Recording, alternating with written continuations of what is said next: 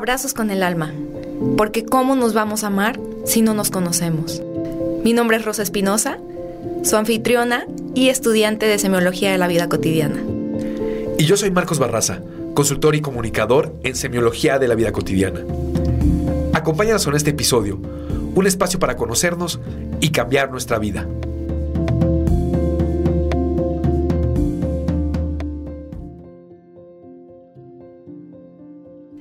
Bienvenidos a nuestro episodio 14. Ya el 14, ¿quién lo imaginaría? Y lo que falta. ¡Qué padrísimo! Este episodio es muy especial para nosotros porque el día de hoy tenemos a una invitada. Su nombre es Andrea Salcedo. Ahorita la voy a presentar con todo morocho, todo su currículum y todo.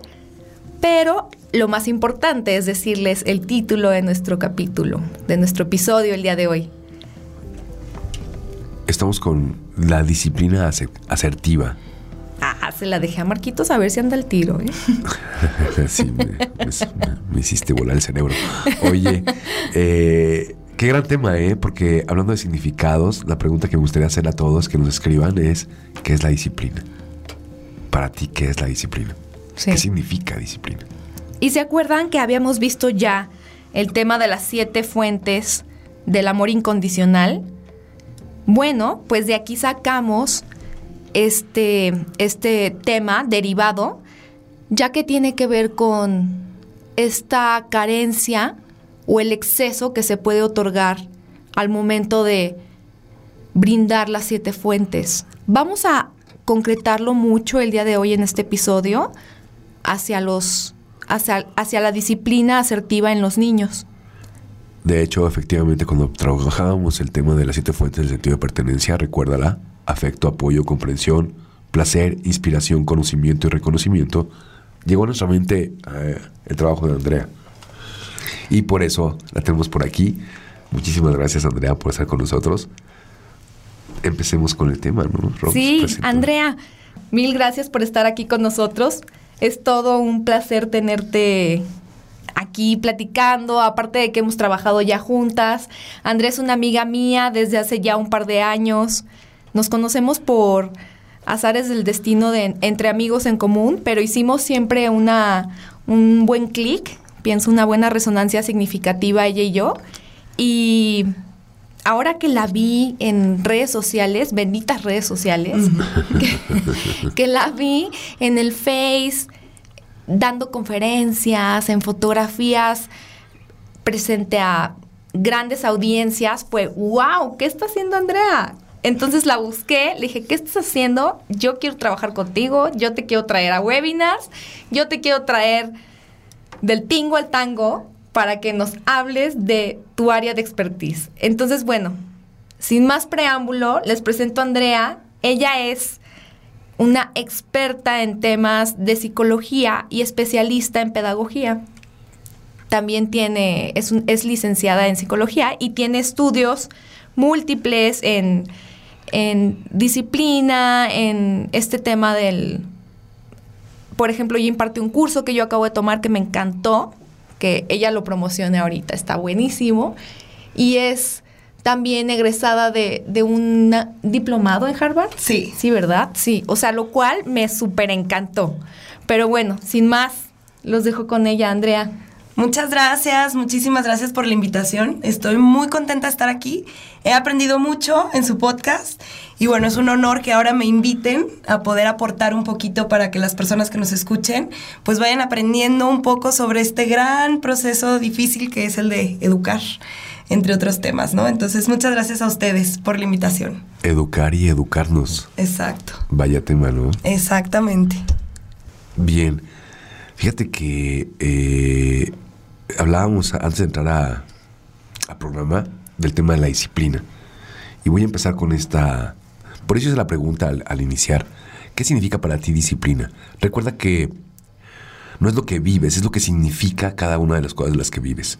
¿Cómo viviste la disciplina cuando eras pequeño o cuando eras pequeña? Es fundamental que tengas un concepto claro de lo que significa la disciplina. Lo voy a decir por mí. A mí me pasó que cuando hablaban de disciplina, desde muy pequeño me dijeron, disciplínate, disciplina. Y yo fui un niño muy rebelde, muy tremendamente rebelde. Entonces, disciplina era la antítesis de lo que yo quería hacer en la vida. Disciplina era la antítesis de lo que yo hubiera querido para mí.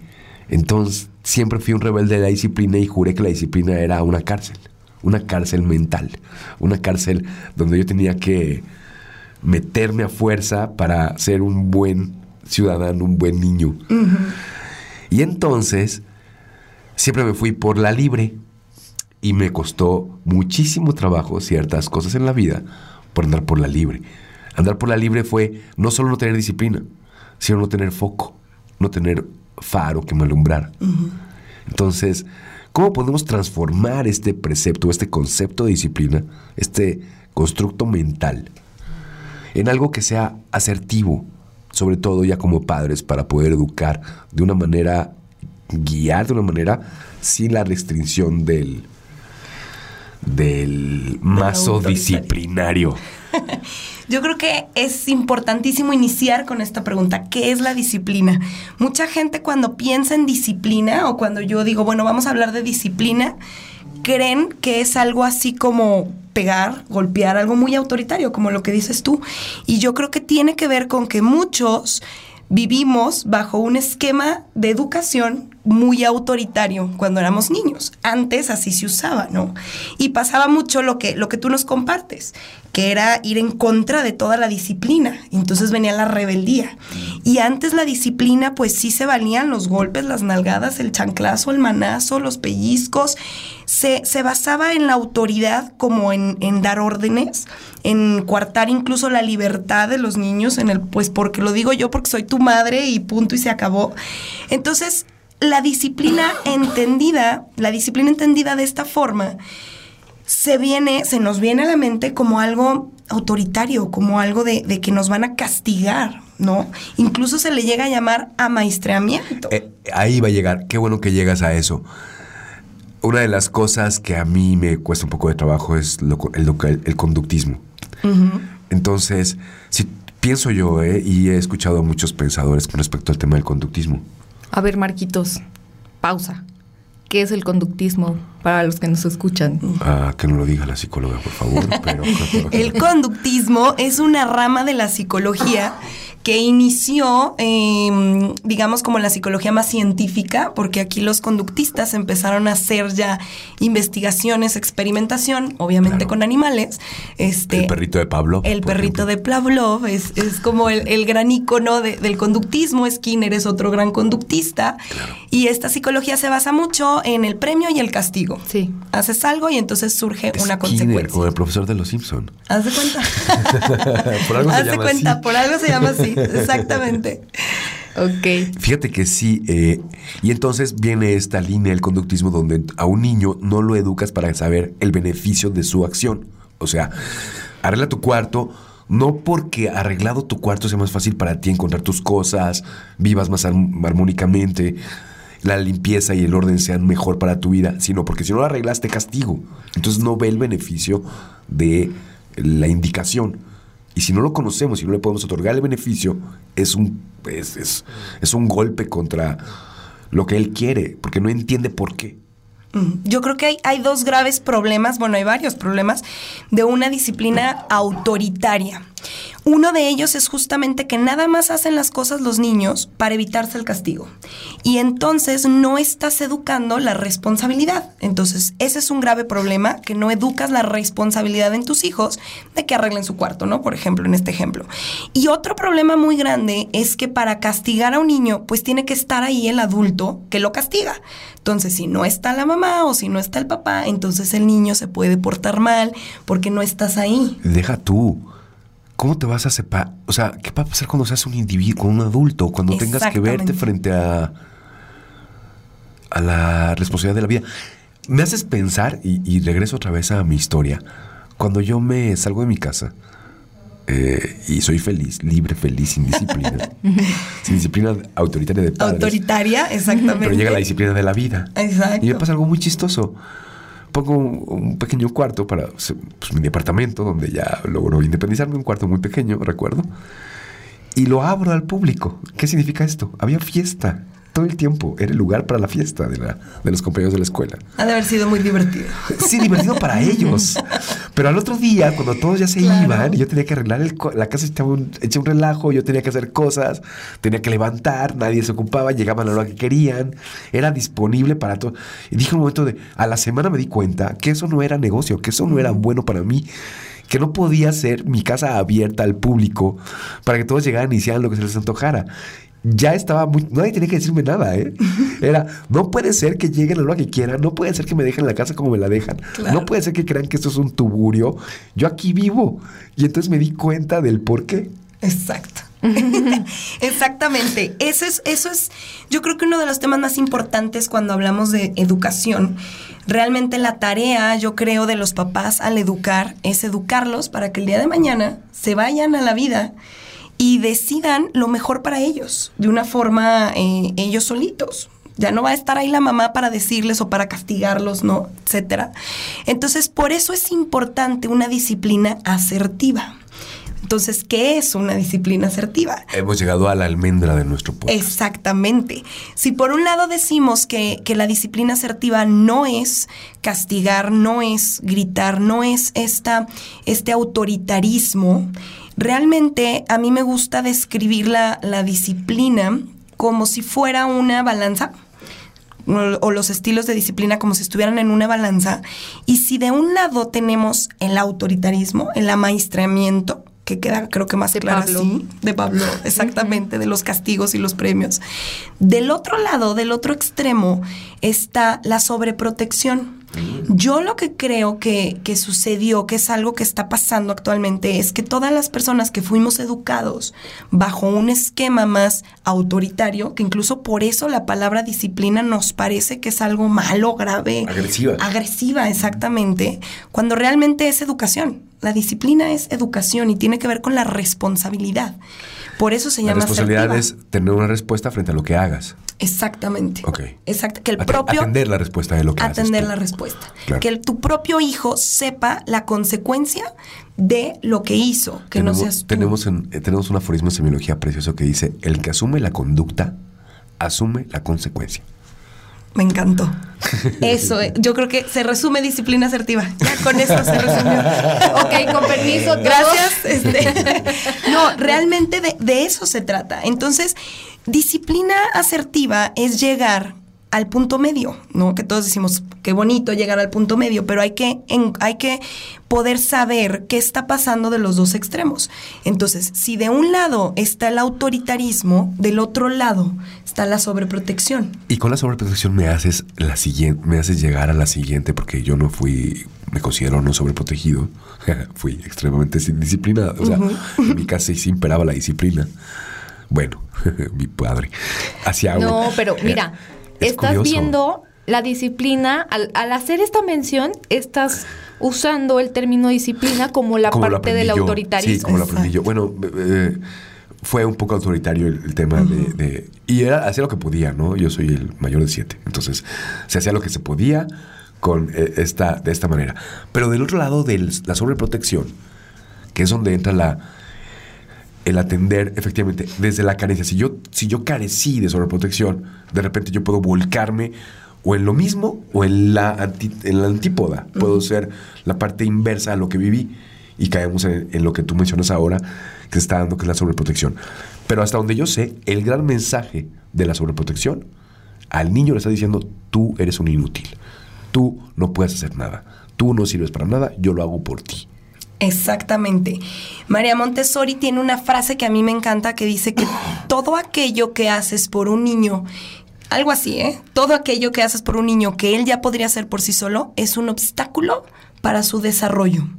Y yo creo que va más allá de obstaculizar su desarrollo, también tiene que ver con el autoestima del niño, con este mensaje que tú comentas, que es decirle, tú no sabes, tú no puedes, yo lo hago por ti. Y otro mensaje que, que se transmite, que es yo creo que todavía más peligroso, es el que le haces creer a este niño que este mundo eh, hay que tenerle miedo, que es muy peligroso, eh, que hay que estarse muy cuidado, muy mm, como si fuera el mundo algo a lo que le tenemos que temer. ¿Por qué? Por el miedo de las mamás a que le vaya a pasar algo a su hijo y por eso se le llama a sobreproteger. Sí. Muchas mamás que, que cuando fueron niñas o papás cuando fueron niños fueron educados de una forma muy autoritaria, nacen sus hijos e inconscientemente dicen yo no quiero darle a mi hijo aquellos golpes, aquella este, mm, disciplina que recibí tan autoritaria, quiero lo contrario pero se van al otro extremo. Y eso tampoco es sano para los niños. Claro. Tampoco es sano que los papás respondan por ellos, tampoco es sano que los papás impidan que su hijo aprenda a hacer las cosas, que impidan que tenga responsabilidades, etcétera, ¿no? Eso tampoco es sano. Sí, totalmente. Y Andrea, ¿sabes? Cuando te invité a, a- a la plática que nos ayudaste a dar eh, para el grupo de mamás en el que, el que administro, me acuerdo que Marcos dio primero una charla sobre las fuentes del amor, ¿no? Y hablábamos, en semiología lo hablamos como, acuérdense, el exceso o la carencia.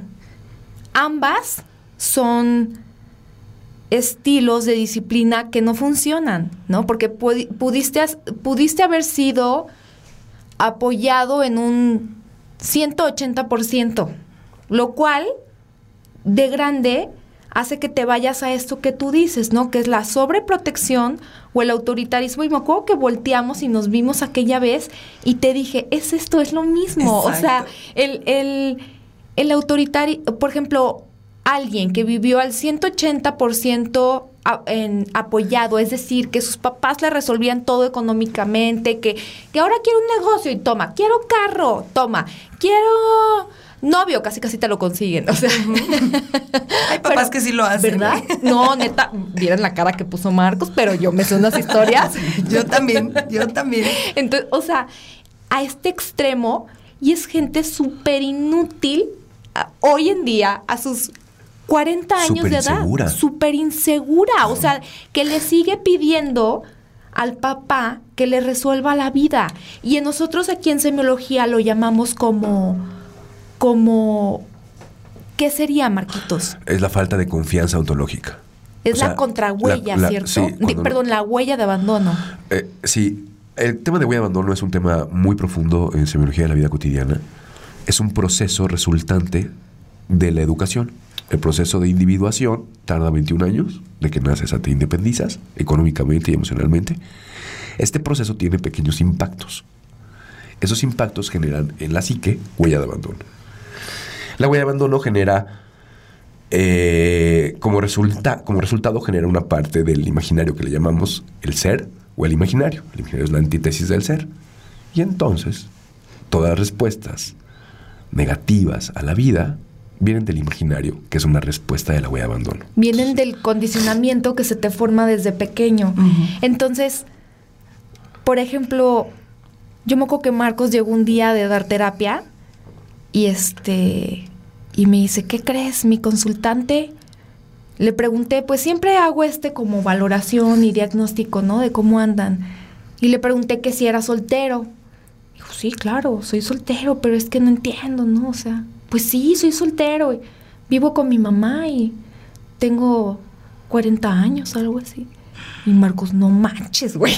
No, Rosa, yo no le dije así. No, ya sé, pero a mí me dice, me dice, no manches, o sea, eso no es soltería. Sí, no. Para nada, o sea, y, y es esta, este tabú en el que caemos muchas mamás. Y luego, yo quería también adentrar en un tema, Andrea, de yo como madre y lo que veo a través del grupo, por ejemplo, eh, que tengo en Face, veo estos dos extremos, ¿no? De mamás, obviamente autoritarias y mamás que los sobreprotegen. Se ve, se puede ver en muchos comentarios, en muchas respuestas e interacción entre ellas, pero es cierto, mi, yo tengo una hipótesis, que la mamá suele ser la autoritaria y el papá juega más el rol de la sobreprotección porque es el papá y por la cultura como en la que vivimos, ¿no? Fíjate que eso, es, eso que mencionas, esa hipótesis que tú tienes,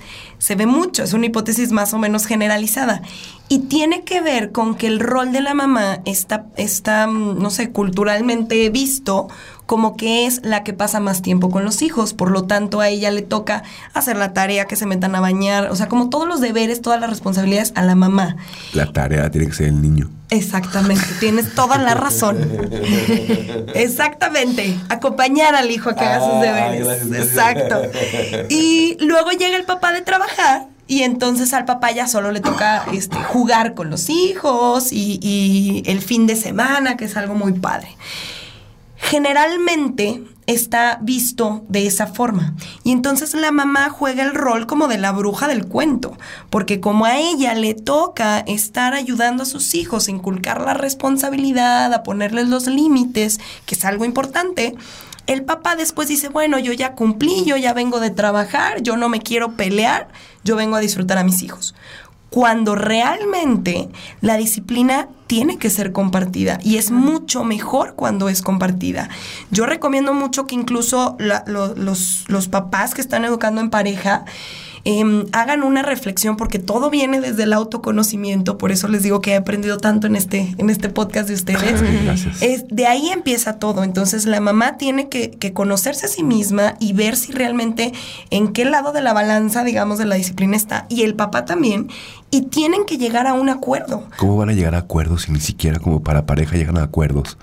Y luego tienen que llegar a acuerdos para ser padres. Exacto. Yo creo que... Son como, Sí.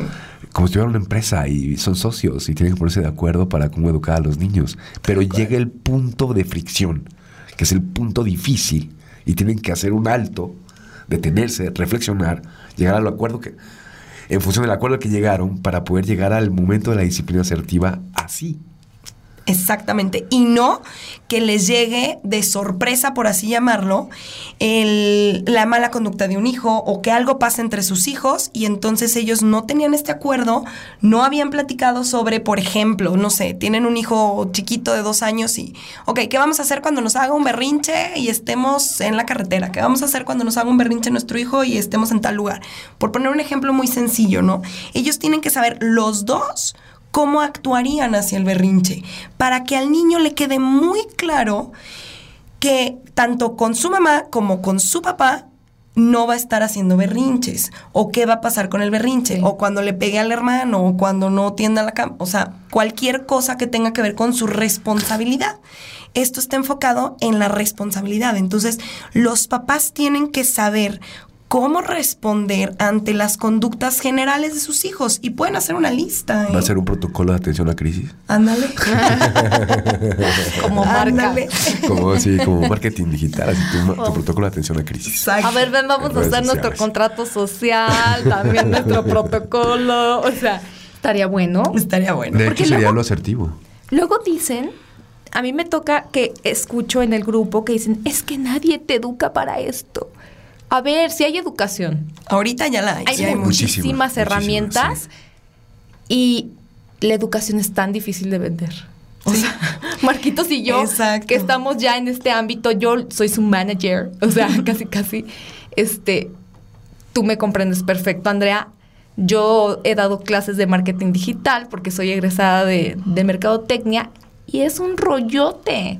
La gente no quiere invertirle a, a conocer más cosas, a ver más paradigmas, a, abrir su mente. Entonces, sí hay material, métanse a estudiar, échense un clavado, métanse al curso de Andrea. Ahorita les cuento del mi curso. Sí, o sea, Y el- fíjate que, que muchos de los papás no lo hacen por mala onda.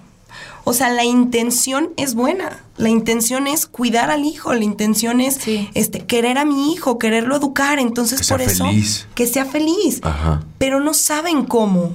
Y ahorita, tú lo has dicho, Rose, hay, hay personas que a eso nos dedicamos, ¿no? Y aquí estamos, hemos estudiado años y años y años para poderles ayudar y ahorita sí se estudia.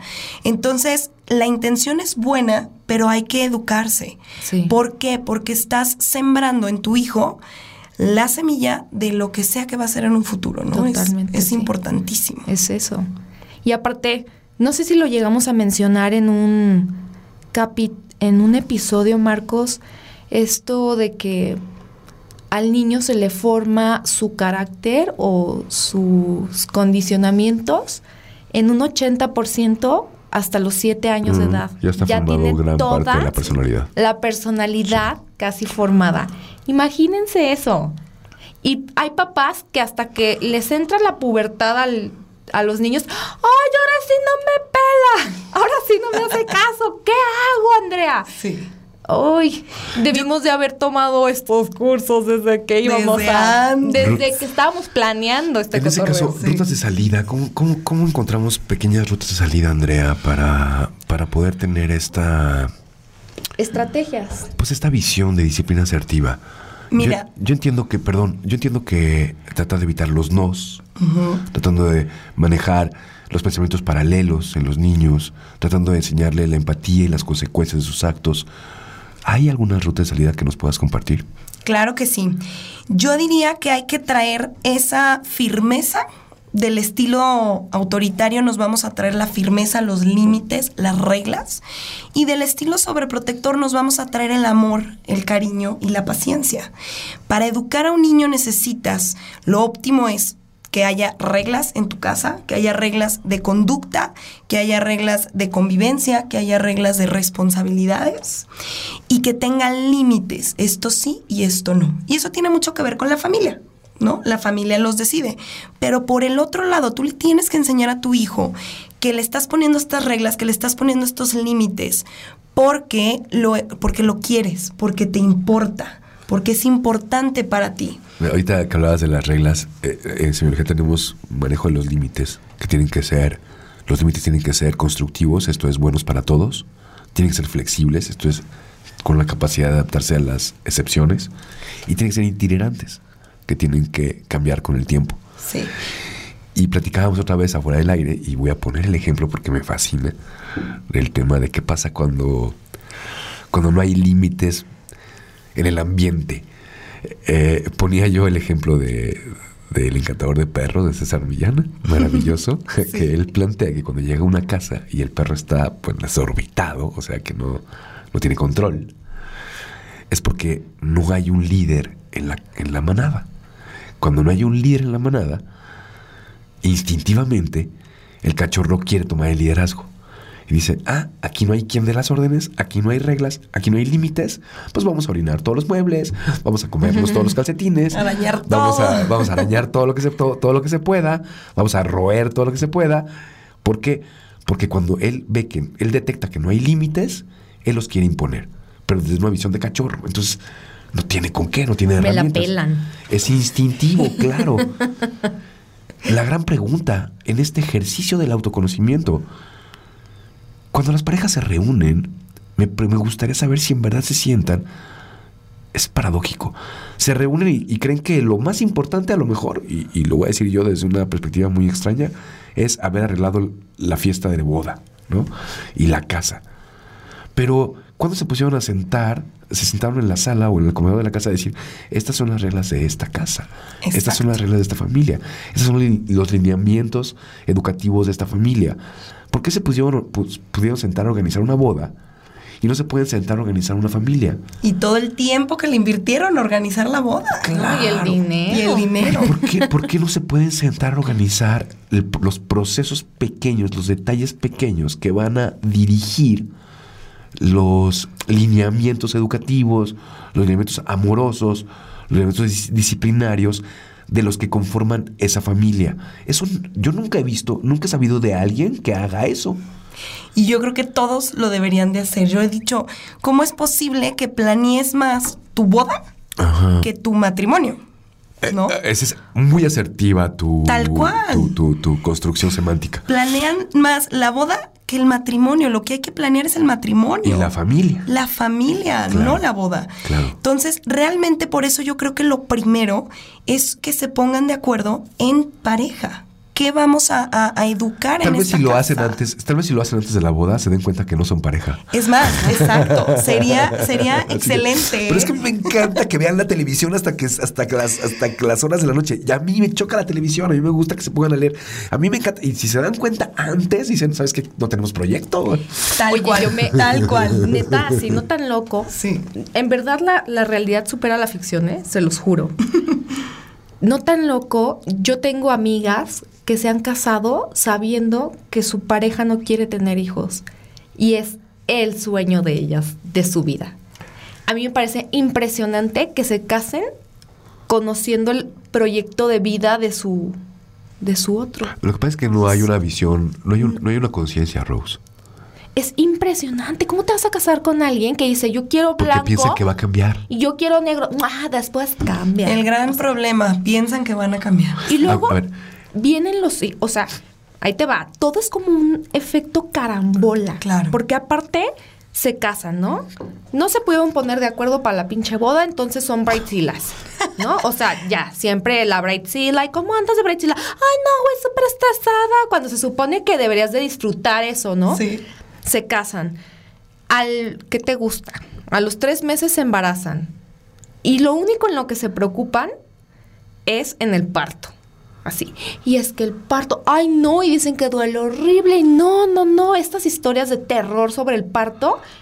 Pero nadie está viendo, o sea, muchísimas preguntan de, oigan, ¿cómo les fue? Tips, este, el psicoprofiláctico, y se supereducan para que aparte que terminen en cesárea, que bueno, eso es otro punto, ¿no? es otra cosa. Otro Pero tema. se preparan y todo, y cuando llega el putazo ahora sí de amamantar y de tener un hijo y de, güey, no veo la luz, llevo 21 días cargando esta 21 cosita. días, Ah, 365. o sea, pero neta, yo me acuerdo, bueno, de menos la cuarentena es, neta, ni siquiera abres la ventana, o sea, te sientes como en otro planeta porque no puedes ni salir de tu casa. O sea, dices, ¿qué es esto? Pero ¿En es qué curioso, momento me nadie metí a este planeó el cotorreo? postparto, o sea, lo que viene después. Exacto, te digo que van planeando todo como a súper, súper corto plazo, mediano plazo. ¿Cómo planear esto? Andrea, la pregunta aquí es, yo me acuerdo que en el curso diste estas estrategias que son, llamémoslo como, ¿qué serán? Recomendaciones. Y, y bueno, Andrea es la experta en esto, ella es una, es, es, ella es la ciencia que les Aquí yo traemos te el día de hoy. esto. Vamos a hacerlo desde el punto de vista casi terapéutico. Es, ¿Qué preguntas de poder, así dirán los coaches, les harías a los papás cuando se plantean la educación formal en pareja para sus hijos? ¿Qué preguntas les puedes hacer para que, se pongan a re- para que se pongan a reflexionar? para que digan, oye, ¿tú tienes la capacidad de negociación con tu pareja antes de llegar con un conflicto con el niño? Esa es una pregunta. ¿La tienes? ¿Qué, otras- qué preguntas puede haber para que cuando sus respuestas les digan, ah, caray, tengo que poner atención en esto? Como para diagnosticar, ¿no? Como para que se den cuenta, para que reflexionen. Mira, a mí me encanta preguntarle a los papás, ¿cuáles crees tú que, cuáles crees que, que sean las reglas que tu hijo considera que hay en casa? Hasta para preguntárselas. Exacto. Y, y- y te lo juro que se voltean a ver así los dos como, eh, pues yo creo que este, pues hacerle caso a sus papás. no tienen, Esa no es una no respuesta. tienen idea. Y también me encanta preguntarle a los niños, ¿eh? eso se vuelve muy divertido. Les pregunto, ¿qué reglas hay en tu casa? Porque para los niños es, es muy fácil entender que en todos los lugares hay reglas. Entonces, esa es una pregunta importantísima. Otra pregunta que yo les hago es si ellos saben cuáles son las, las faltas principales que cometen sus hijos, por ejemplo, y, y si saben qué harían al- cuando ocurran. Y si están, si están de acuerdo en, lo- en la respuesta. cómo actuarían ante ello. Otra pregunta importante es si han hecho esta reflexión de cómo fue educado uno y cómo fue educado el otro. Claro. Y una pregunta que me encanta hacerles también es, ¿su hijo se comporta igual si está solo con mamá o si está solo con papá? ¿O se comporta diferente? Yo les haría la pregunta, ¿y te das cuenta de todo esto? ¿O ni cuenta te das? No, no eres consciente de lo que está pasando en tu casa, no eres consciente de lo... Pero sabes que cuando llega el enojo, cuando llega la crisis, esto es, cuando el niño ya se abrió una herida porque se cayó, ya su hermano lo golpeó y le hizo un chipote, ya tiraron eh, eh, un mueble y destruyeron un montón de cosas, ya eh, metieron el teléfono celular al excusado, o sea, bueno, eso es una broma muy, es lo de menos realmente. este, pero ya cuando llegó el problema grave, yo estoy hablando de problemas lights, Sí. ya cuando llegó el problema grave, ¿qué haces? ¿Te detienes a observarte? ¿Qué emoción te genera? ¿Te detienes a observarte cuál es la manera asertiva de responder, de responder a este problema? ¿O te dejas llevar por la inercia de la crisis? Yo creo que no hay que dejarse llevar por la inercia de la crisis, que es lo más difícil. Y esto que, esto que hablábamos, que, que comenta Rose como de las estrategias, lo primero es esto que comentamos, que es ponerse de acuerdo entre ellos antes de que ocurra algo.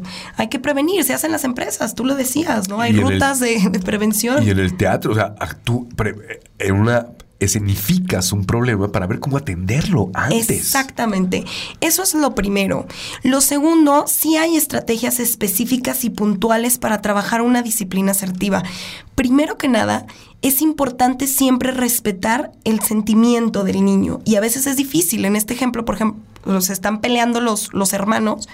Y tú tienes que permitirles, eh, ok, te enojaste porque te, te- te quitó tu juguete con el que estabas trabajando, con el que estabas jugando, pero no puedes pegarle a tu hermano, pero no puedes aventar el mueble por la ventana. Es decir, tú puedes aceptar y acompañar la vivencia emocional de tu hijo, pero tienes que limitar la conducta. Ese es un punto importantísimo y para ello tú tienes que tener autocontrol emocional. Y eso es muy importante. Hay, hay cinco habilidades que hay que enseñarle a los niños que son importantísimas porque, em, dice Goldman, el, el autor de inteligencia emocional, son las que garantizan el 80% del éxito en la vida de una persona. Y estas habilidades son autoconocimiento, que por, Por ahí favor. empezamos, autocontrol, motivación, empatía y las habilidades sociales. Claro. Para enseñarle a los niños estas habilidades hay que vivirlas. Nadie puede dar lo que no tiene. Exactamente. Y los niños aprenden viéndonos. Es increíble cómo aprenden con nuestro ejemplo. Y, eh, la inspiración es la que educa. Exactamente. Tú puedes simplemente ejemplificar con tu pareja cómo manejan la resolución de problemas, cómo manejan el autocontrol y así lo va a aprender tu hijo. Así le vas a enseñar autocontrol a tu hijo Claro. y te vas a evitar estas crisis que suceden en las familias de pleitos, regaños, chanclazos. Todo eso se evita si plantas primero el desarrollo de estas cinco habilidades. Yo, yo, les, yo, les, yo les haría la, solamente el reto de observar. ¿Quieres ver cómo te comportas? Observa cómo te responde tu hijo. Sí. Y, y- y las respuestas que te da, la manera en que se para, las caras que pone, las palabras que dice, son las mismas actitudes que tú tienes. Sí. Te- Se te sorprenderías. Es un espejo nítido. De hecho, se llaman gestos. neuronas espejo, ¿no? Sí. La forma en, en cómo, o bueno, cómo ellos adquieren este Claro, Y conocimiento. entonces te vas a dar cuenta de cuáles son tus carencias como educador. Exactamente. Los hijos son un reflejo padrísimo para conocernos a nosotros mismos. Otra estrategia también importante es el evitar castigarlos, es decir, evitar eh, ser autoritarios y ayudar a los niños a que experimenten la consecuencia de su propia conducta.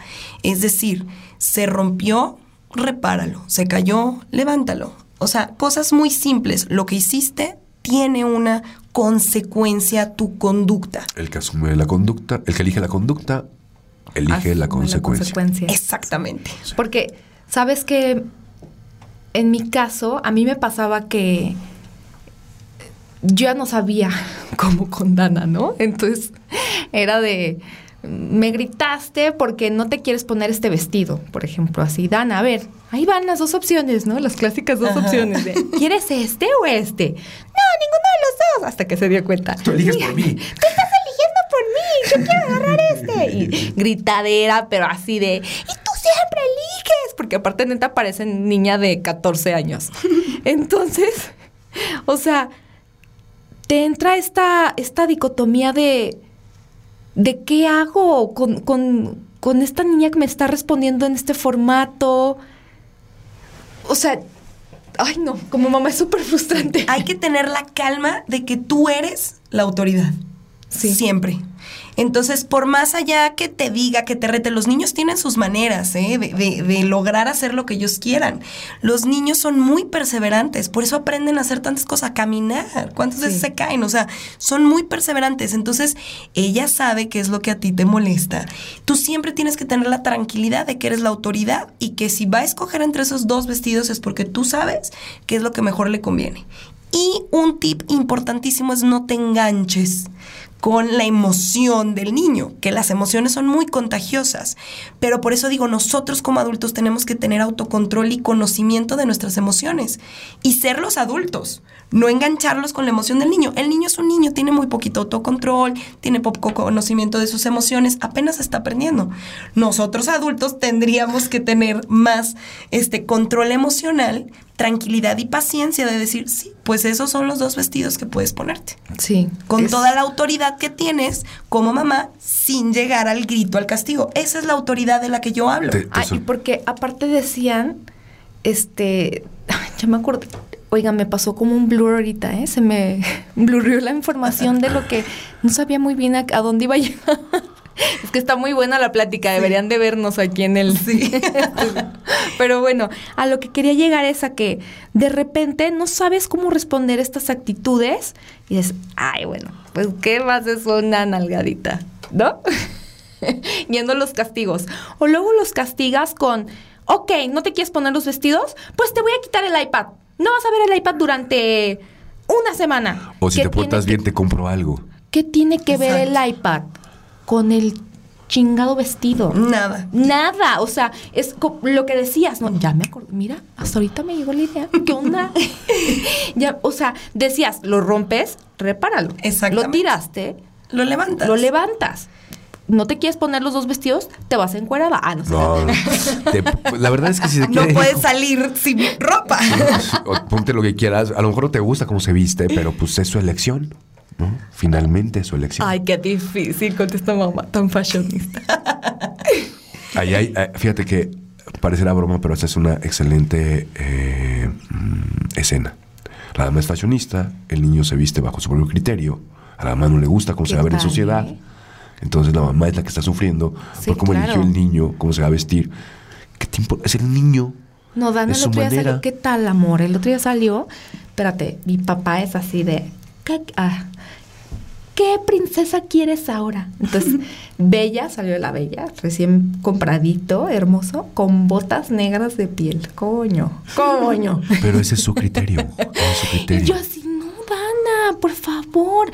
O sea, en esos entiendo, pues, pero regresamos al punto de hay que elegir las consecuencias adecuadas al nivel de lo que están desobedeciendo en el momento, ¿no? Pero yo creo que ahí el punto es qué está desobedeciendo. Es decir, si está helando afuera, está haciendo muchísimo frío y quiere salir con shorts y chanclas y tú sabes que se va a enfermar, tienes que decirle, no te puedo permitir que salgas en shorts y chanclas, porque te vas a enfermar, porque te cuido, te quiero. Ese es el límite. Pero si van a ir a una fiesta y se quiere de vestido y botas y no pasa nada, o sea, no infringe con su, con su seguridad. Claro, hay que saber, o sea, por eso hablabas del autoconocimiento. Exacto. Desde adulto ¿a qué, le está pegando? ¿A mi sistema de creencias de la moda o a mi sistema de temas de salud por, el clima? Exacto. O sea, ahí sí... Eh, ahí sí se usa toda la, toda la. No, se tiene que arreglar. Definitivamente, me queda claro que en este cotorreo se tiene que arreglar uno para que esté bien la pareja, para que esté bien la familia, para que esté bien la sociedad. Definitivamente. Es el círculo virtuoso, es semiología de la vida cotidiana explicado desde versión rosita.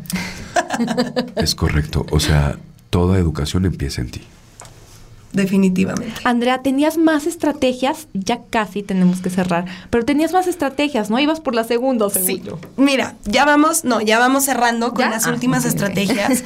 este, mm, otra estrategia importante tiene que ver con esto que decías, con fomentar la autonomía en los niños. Tú tienes que, que, ponerle los límites, pero tienes que fomentar la autonomía en ellos. Dale chance a tu hijo de que escoja. De hecho, aquí lo importante es permítele a tu hijo que elija y que se equivoque para que aprenda mientras está contigo. El problema, y aquí ya nos vamos como hacia la sobreprotección, el problema es que muchos papás les da miedo que sus hijos se equivoquen y los ayudan para que no se equivocan, porque no quieren que sufran ese error y por lo tanto el niño no aprende. Porque el que no aprende sus errores está condenado a repetirlo. Exactamente. Y qué mejor que el niño, siendo pequeño, estando con sus papás, se equivoque En cosas simples. en cosas simples. Claro, y aprenda el y error. que aprenda y que pueda elegir cosas simples cuando es un niño para que vaya fortaleciendo el músculo de la toma de decisiones. Y de la tolerancia a la frustración. Exacto. Y otro punto importante, otra estrategia importante en esta disciplina es que no te metas con la con el ser de tu hijo, es decir, no le llames apodos, no le llames con calificativos, céntrate en la conducta No te cuando burles de él. no te burles, no seas irónico. Ajá. Comprende No lo a tu burles, hijo. papá. Exacto. Hay muchos papás que se quejan del bullying y ellos le hacen bullying a sus hijos. No, es impresionante, es impresionante. Y, ¿En y todos dicen, ah, es una bromita. Una bromita que le está pegando en su autoconcepto, que le está pegando en su autoestima, que le está pegando quizá una construcción para toda su vida. Exacto, se llaman profecías autocumplidoras. Entonces tú le dices a un niño, ay, qué, qué, qué burro, o este, o el gordito, o cualquier etiqueta que le pongas, y entonces el niño se la cree. Sí, he tenido en terapia gente que le compró el calificativo de tonto o de inútil o de cualquiera de estas cosas a sus padres. Exactamente. O quita tú cosas positivas. También. O sea, el listo, el rey. el rey, El pap- el, el mi campeón, el mi rey. El mi rey. No, o el campeón y luego llegan a un punto en sus vidas en el que se equivocan en algo o no son los campeones. Yo era esto, ¿no? Y entonces, ¡pum! viene un, un quiebre este, tremendo, porque confundieron la conducta con la personalidad. Sí. Es decir, como papás o educadores, tenemos que permitir que el niño florezca su propia personalidad. Sí, Como- esos pero hay que limitar la conducta. Los papás que no, que, que no firman la boleta si no es de 10, ¿no? Yo soy papá Exacto. de 10. Y, y- y el niño, en lugar de estudiar por aprender, es porque quiere ser reconocido por su padre. Por el, Amado nace por su padre. Doña perfecta o don perfecto. Y luego se vuelve para los demás una patada en el trasero. No, pobres. O sea, aquí lo importante es eso. Cada niño va a tener, tienen sus propios talentos que hay que florecer, tienen, van construyendo su propia personalidad. Entonces, como papá, tienes que permitir que lo hagan sin ser eh, sobreprotector, pero tienes que limitar la conducta. Por eso cuando vas a corregir a tu hijo, tienes que corregirle la conducta. Dejaste tus juguetes tirados en vez de decirle, eres un desordenado, eres un cochino. Claro. Esa es la diferencia. Yo, amor, aprendí eso. Te lo juro que me ha costado un huevo, ¿eh? Un Es huevo y la, difícil. y la mitad de otro que no tengo. Pero bueno. el punto es que mm, tomé los el curso en línea de Andrea, que ahorita este, cerrando vamos a hacer promoción de este curso. Está buenísimo. Y esto me quedó súper claro. El tema de que describas lo que ves El hecho en sí. el hecho en sí, que no le pongas, aunque tú sepas que es el mejor en su clase de inglés, no tienes que estar diciendo todo el tiempo, eres el mejor, eres mi campeón, eres el, tú eres súper trucha, es que eres súper inteligente. ¿Por qué? ¿Qué pasa? Que en un futuro truenan. O sea, no pasé. O al revés, estuvo No pasé el hermoso tu ejemplo. Estuvo hermoso tu ejemplo. No eres un desordenado. Simplemente hay un has hecho desorden en este Exacto. momento. Esto, y yo la traté de aplicar con Dana, de que neta llegaba a su cuarto y yo veo la ropa en el piso. La cama está destendida. Y la otra, ¡sí! Simón, mamá. Lo que le hace falta a este cuarto es una buena limpiada. Ah, me falta, Ahí hijo. le completas. Me Pero sí es cierto, siempre tienes que hablar de, de la conducta, Sí. describes lo que ves, das información, em, no te metes con la personalidad del niño. Esto en sí evita también que tu hijo te, te guarde rencores, eh, que se sienta bien consigo mismo y por lo tanto te va a hacer más caso, va a aceptar mejor los límites que le pongas.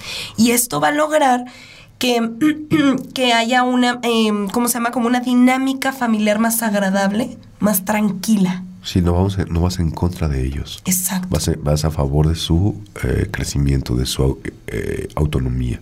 Guiándolos y permitiendo su autonomía. Fíjate que si queremos construir confianza ontológica, cre- queremos que las personas tengan la capacidad de salir al mundo a ser felices y a construir lo mejor de sí mismos. Y solamente con el amor asertivo, con, con este equilibrio entre la carencia y el exceso. Es que tiene que ser esta balanza de la que habla Andrea. ¿Qué creen? Ya se nos acabó el tiempo. No, pero a mí me gustaría... Se abre para más, ¿no? Se abre para muchísimo sí, sí. más, en verdad, un montón de temas con los que podríamos invitar a Andrea a platicar. Encantada. Andrea, a mí me gustaría que cerraras con cómo crear, así, dinos en 30 segundos, cómo crear conciencia para los papás, para tomar esta educación y que den una disciplina asertiva a sus hijos. Yo les diría a los papás, inviértanle tiempo en planear la educación de sus hijos. No tanto dinero, tiempo, que vale mucho más que el dinero.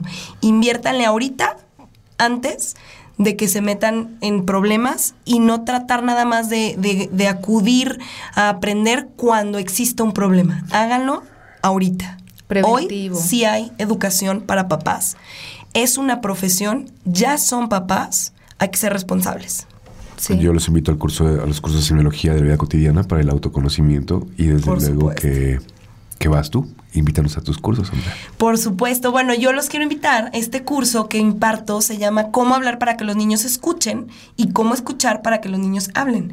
Ahorita lo estamos dando en línea para que lo puedan estudiar a la hora que sea, desde donde sea y lo vean las veces que sean.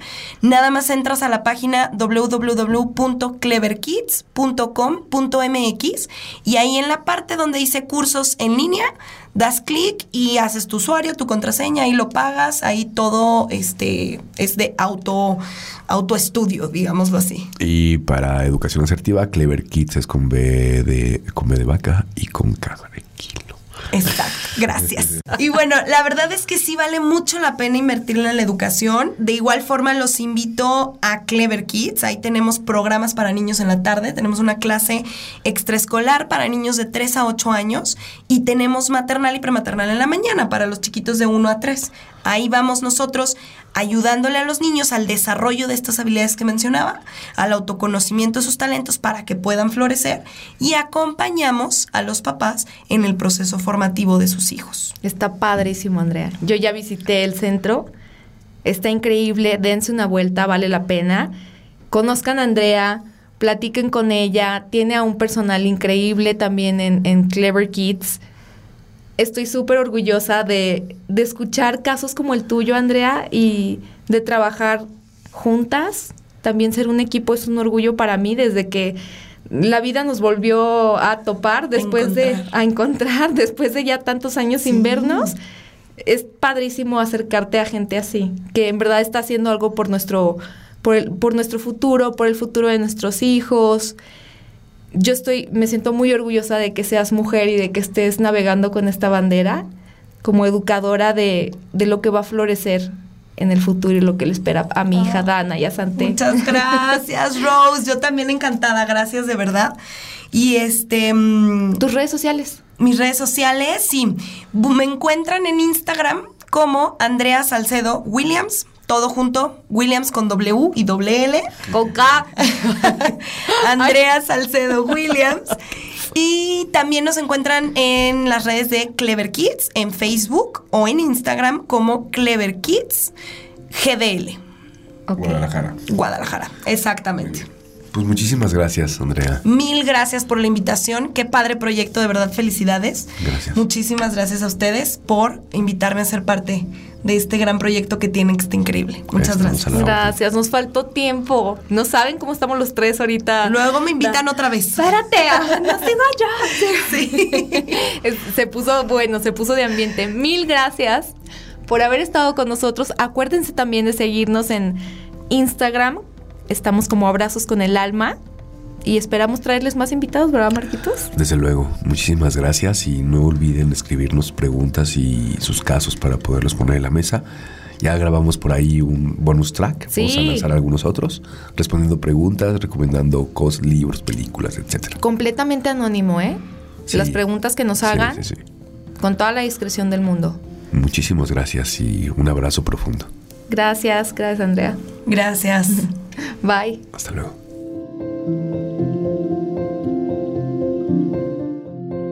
Abrazos con el alma.